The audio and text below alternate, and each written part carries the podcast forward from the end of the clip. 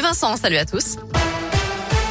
À la une, il tente de s'échapper à quelques minutes de son procès. Un détenu placé sous surveillance renforcée car considéré comme dangereux s'apprêtait à comparaître devant la cour d'appel de Lyon hier lorsqu'il a profité du démenotage pour enjamber le box des accusés et prendre la fuite, bousculant les personnes qui se trouvaient sur son passage. Finalement, il ne sera pas allé bien loin. Les agents pénitentiaires l'ont rattrapé sur le parvis du tribunal et l'ont immédiatement ramené à l'intérieur pour qu'il soit jugé. Un hélicoptère a été mobilisé ensuite pour son retour à la prison de Corba. Le syndicat Force ouvrière pénitentiaire prend cet incident en exemple pour demander le renfort des effectifs d'escorte lorsque les détenus sont considérés comme dangereux.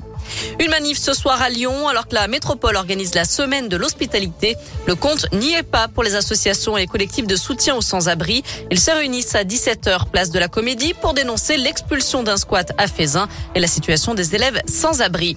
Un danger grave et imminent, c'est ce que dénoncent eux les pompiers de l'aéroport de Lyon-Saint-Exupéry selon le site Médiacité. Ils feraient souvent des semaines de 72 heures de travail pour pallier le sous-effectif.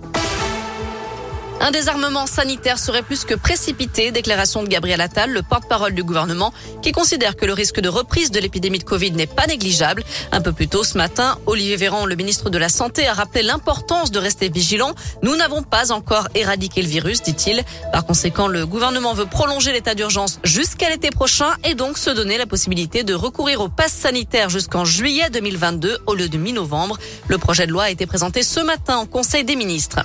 Du nouveau dans la lutte contre les violences conjugales, un nouveau dispositif va permettre aux forces de l'ordre de recueillir la plainte de la victime en dehors des commissariats ou des gendarmeries, chez une amie, une assistante sociale ou à la mairie par exemple. L'expérimentation sera menée dans plusieurs départements dont la liste n'a pas encore été communiquée.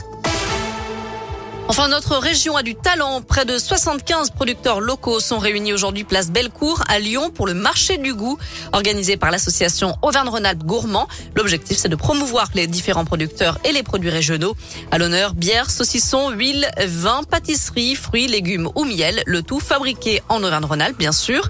Nous avons rencontré quelques Lyonnais intéressés. Ils sont venus découvrir les produits du terroir. Le fait de promouvoir des produits locaux, je trouve que c'est bien. Normalement, ça doit permettre de réduire un petit peu la, la pollution si on consomme local J'essaie de consommer euh, bah, le plus proche possible. C'est l'occasion de découvrir de nouvelles saveurs et de bah, d'encourager des petits producteurs. C'est toujours intéressant de regarder un peu ce qui se fait autour de nous, oui. C'est notre euh, territoire, c'est notre culture, c'est notre France et notre région.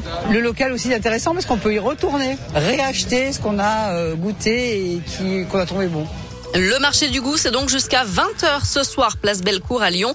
Il rentre dans la programmation de la semaine du goût célébrée jusqu'à dimanche. Direction notre site maison radioscoop.com avec la question du jour. Et on parle justement euh, du pass sanitaire prolongé. Faut-il durcir les sanctions? Vous répondez oui à 51%. C'est mitigé.